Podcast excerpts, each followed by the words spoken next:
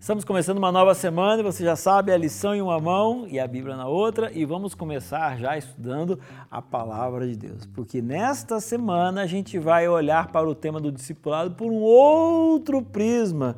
O que é que nós não podemos ter para sermos um bom discípulo. Porque ao longo do trimestre a gente estudou características que o discípulo deve ter. E agora a gente vai analisar rapidamente algumas coisas que a gente, olha, não pode ter de forma nenhuma, ok?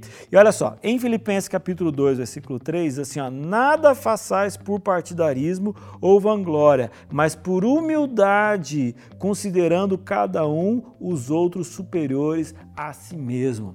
Por que a gente está falando sobre isso daqui?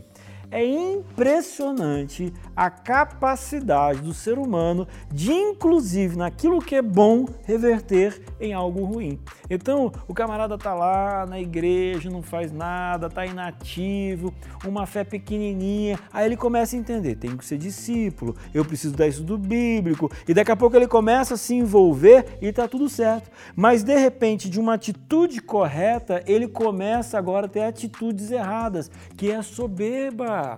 Olha como é que eu sei, olha como é que eu explico, olha como é que eu sou santo, olha só como é que eu sou uma referência. E aí aquilo que poderia e deveria ser um, algo positivo se transforma em algo, como eu disse, negativo. Aí então vem uma vacina. Nada façais por partidarismo ou vanglória.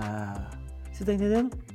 O discípulo não é aquele que faz para si, mas é aquele que ele faz para Deus. Não é aquele que fala que faz para chamar atenção para ele, mas é aquele que faz para chamar a atenção sempre de Jesus, o crucificado, aquele que veio a essa terra dar a vida por nós e a salvação para todos. Você está entendendo? É sobre esse assunto que nós vamos conversar essa semana.